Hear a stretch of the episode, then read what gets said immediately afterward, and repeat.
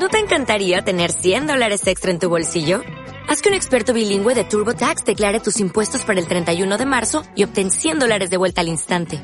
Porque no importa cuáles hayan sido tus logros del año pasado, TurboTax hace que cuenten.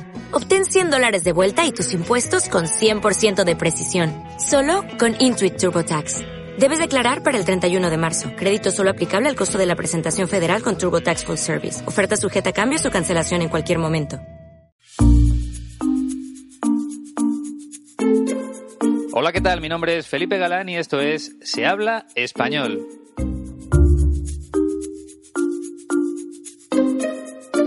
Bienvenido al primer podcast de Se habla español, un espacio que nace con la intención de ayudarte a entender mejor, como no podía ser de otra forma, a los españoles. ¿Y cómo lo vamos a hacer? Pues muy sencillo. En cada programa podrás escuchar la voz de un personaje distinto y yo te explicaré el significado de las palabras o de las expresiones más difíciles. De esa forma ya verás cómo poco a poco irás mejorando tu español. Pero en este primer podcast, antes de escuchar a nuestro primer invitado, me gustaría presentarme un poquito mejor para que me conozcas.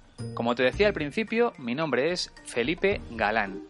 Licenciado en Periodismo por la Universidad Complutense de Madrid hace ya muchos años, en 1997. También soy especialista universitario en la enseñanza de español como lengua extranjera por la Universidad de Cantabria, un título que obtuve en marzo de 2015, es decir, hace muy poquito tiempo. También he sido profesor asociado de periodismo en la Universidad Carlos III de Getafe, en Madrid, en concreto desde 2006 a 2010. También he escrito dos novelas, El Círculo Verne y La Sombra de Nayá, y soy autor de tres libros infantiles, Pedro y el invento del siglo, Operación Ozono y Amigo Diverso. Y ahora sí, después de mi presentación, vamos a escuchar al primer personaje de Se habla español, que es ni más ni menos que Su Majestad el Rey de España, don Felipe VI. Lo que viene a continuación, lo que vas a escuchar, es un fragmento de su discurso de proclamación del día en el que se convirtió en rey tras la renuncia, dicho con otras palabras, tras la marcha, tras la abdicación de su padre, don Juan Carlos I. Atento a lo que dice y luego lo analizamos juntos. Vamos allá. Comparezco hoy ante las Cortes Generales para pronunciar el juramento previsto en nuestra Constitución y ser proclamado Rey de España. Cumplido ese deber constitucional, quiero expresar ante todo el reconocimiento y el respeto de la Corona a estas cámaras, depositarias de la soberanía nacional. Y permítanme que me dirija a sus señorías y desde aquí, en un día como hoy, al conjunto de los españoles. Inicio mi reinado con una profunda emoción por el honor que supone asumir la corona, consciente de la responsabilidad que comporta y con la mayor esperanza en el futuro de España. Una nación forjada a lo largo de siglos de historia por el trabajo compartido de millones de personas de todos los lugares de nuestro territorio y sin cuya participación no puede entenderse el curso de la humanidad. Una gran nación, señorías, en la que creo, a la que quiero y a la que admiro, y a cuyo destino me he sentido unido toda mi vida como príncipe heredero y hoy ya como rey de España. Bueno, pues eran las palabras del nuevo rey de España, de don Felipe VI, el día de su proclamación. No sé qué tal te ha ido, si has entendido mucho, si no has entendido nada. Imagino que habrá palabras algo difíciles, algo complicadas, pero bueno, lo vamos a analizar, como te decía, frase por frase. Empezamos por la primera. Dice el rey don Felipe VI, comparezco hoy ante las Cortes Generales para pronunciar el juramento previsto en nuestra Constitución y ser proclamado Rey de España. Lo vamos a escuchar otra vez y después te explico las expresiones o las palabras más difíciles. Comparezco hoy ante las Cortes Generales para pronunciar el juramento previsto en nuestra Constitución y ser proclamado Rey de España. Venga, vamos a entender esta primera frase. Comparezco hoy ante las Cortes Generales. ¿Qué es comparecer? Este verbo significa presentarse, acudir, asistir, estar delante de una persona o de varias personas. Por tanto, en esta frase, comparezco hoy ante las Cortes Generales, lo podríamos decir de otra forma. Me presento hoy ante las Cortes Generales o acudo a las Cortes Generales o me pongo delante de las Cortes Generales. ¿Qué son las Cortes Generales?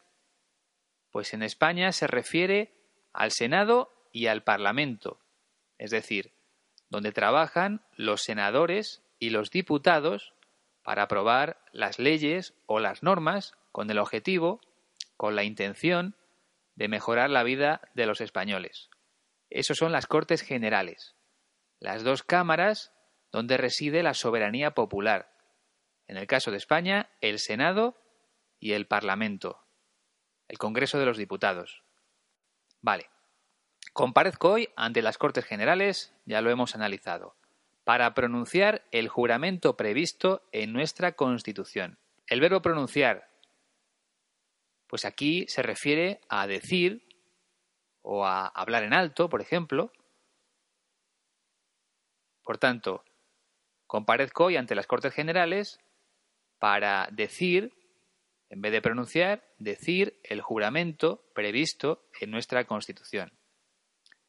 Juramento, ¿qué es un juramento?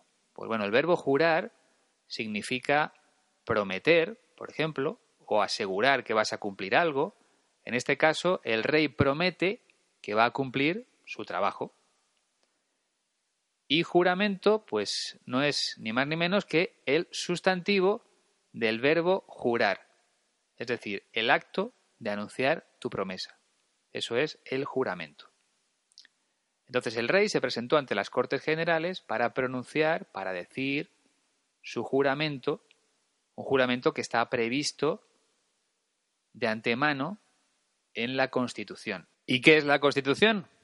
Pues bueno, la Constitución es el conjunto de leyes, el grupo de leyes más importante de un país, en este caso de España. Por tanto, comparezco hoy ante las Cortes Generales para pronunciar el juramento previsto en nuestra Constitución y ser proclamado Rey de España. Ser proclamado es lo mismo que decir ser nombrado Rey de España. Vale, pues ya tenemos la frase completa. Comparezco hoy ante las Cortes Generales para pronunciar el juramento previsto en nuestra Constitución y ser proclamado Rey de España. Vamos con la segunda.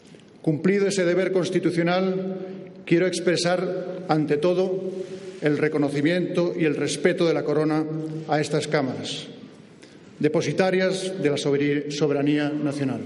Bien, dice aquí Felipe VI, cumplido ese deber constitucional, quiero expresar ante todo el reconocimiento y el respeto de la Corona a estas cámaras depositarias de la soberanía nacional. Vamos por partes. Deber Aquí se refiere a la obligación de realizar o de hacer el juramento que está escrito en la Constitución, la promesa de que va a cumplir sus funciones como rey. Cumplido ese deber constitucional. Quiero expresar es lo mismo que quiero decir, ante todo, sobre todo, por encima del resto de cosas, el reconocimiento, es decir, la admiración por lo que hace una persona o por lo que representa una institución. Eso es el reconocimiento, admiración. Y el respeto de la corona a estas cámaras. El respeto también tiene el sentido de admiración. Y cuando habla de corona, pues se refiere a la casa del rey. El respeto de la corona a estas cámaras. Las cámaras como te dije al principio del podcast, hacen referencia al Senado y al Parlamento, a las Cortes Generales, según decía en la primera frase. Y por último, depositarias de la soberanía nacional, que guardan, que garantizan el poder del pueblo, porque es el pueblo, los ciudadanos, los que eligen a sus representantes en las elecciones generales. Se suele decir que el pueblo es soberano, que el pueblo manda, que tiene la última palabra, aunque siempre a través de sus representantes, que como decía son aquí en España los diputados y los senadores. Bien, pues ya hemos terminado con la segunda frase de Su Majestad el Rey Felipe VI. Vamos con la tercera.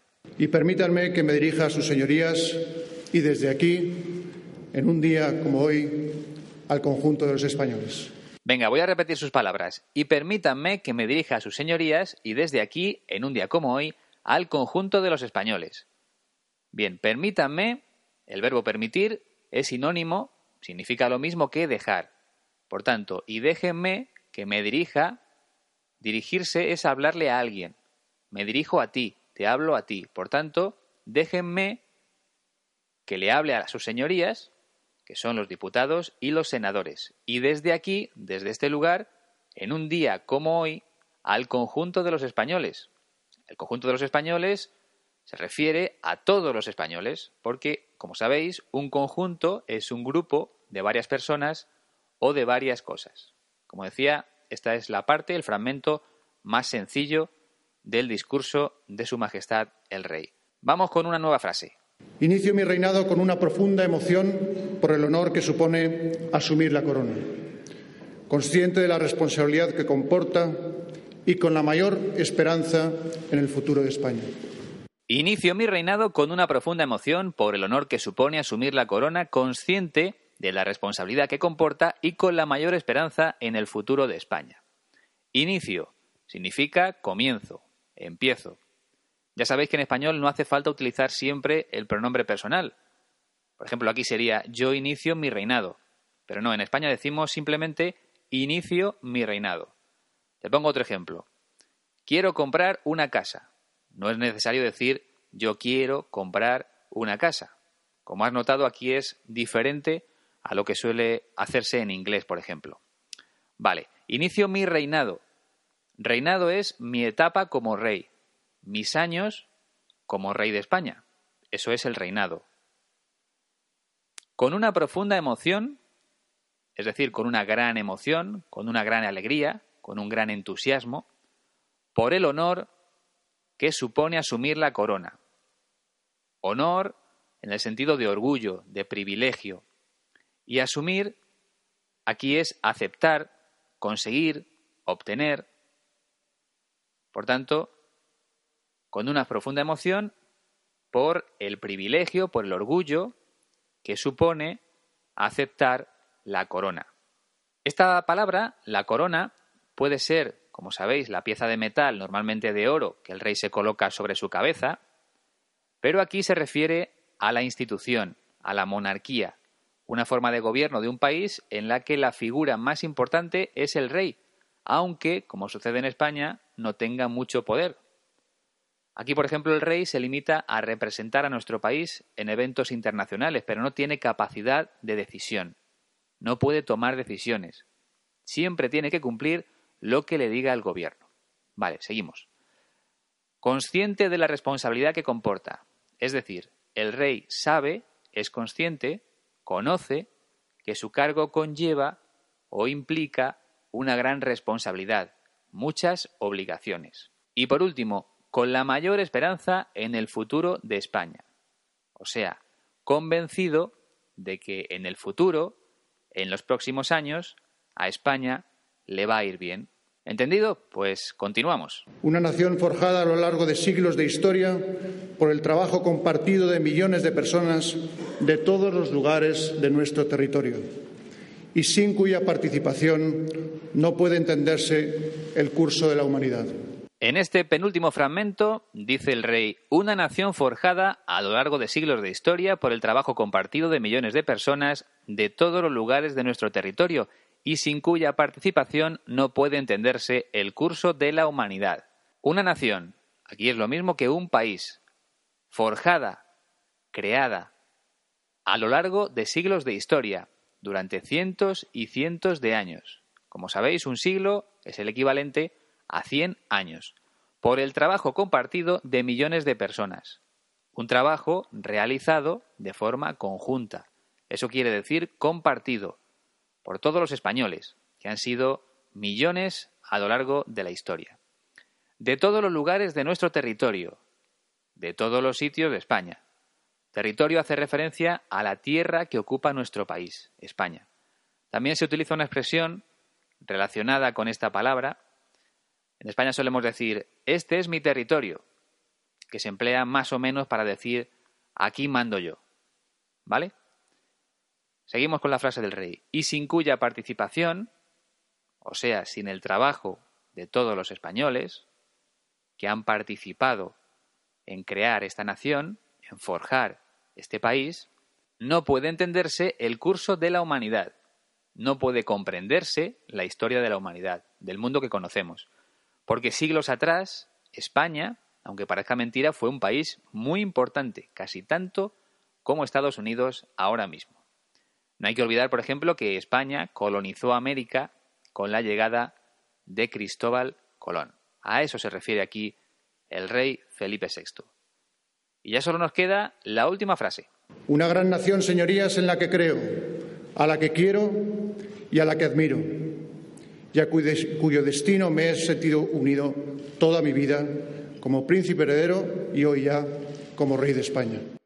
Empieza diciendo el rey, una gran nación, señorías, en la que creo, a la que quiero y a la que admiro y a cuyo destino me he sentido unido toda mi vida como príncipe heredero y hoy ya como rey de España. Una gran nación, un gran país. Señorías se refiere, como decíamos antes, a diputados y senadores.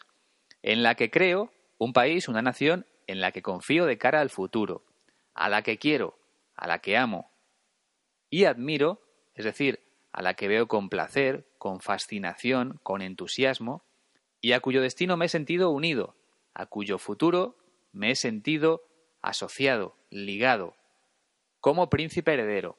El príncipe es el hijo del rey, encargado de asumir el cargo cuando su padre muere, o como en este caso, cuando el rey abdica, cuando decide dejarlo, cuando decide dejar de ser rey. Y hoy ya como rey de España, como Felipe VI, son las últimas palabras del nuevo rey de nuestro país. Ahora, si te parece, vamos a escuchar el fragmento completo, una vez más, para que compruebes tus avances a la hora de entender lo que dice Su Majestad el Rey. Comparezco hoy ante las Cortes Generales para pronunciar el juramento previsto en nuestra Constitución y ser proclamado Rey de España.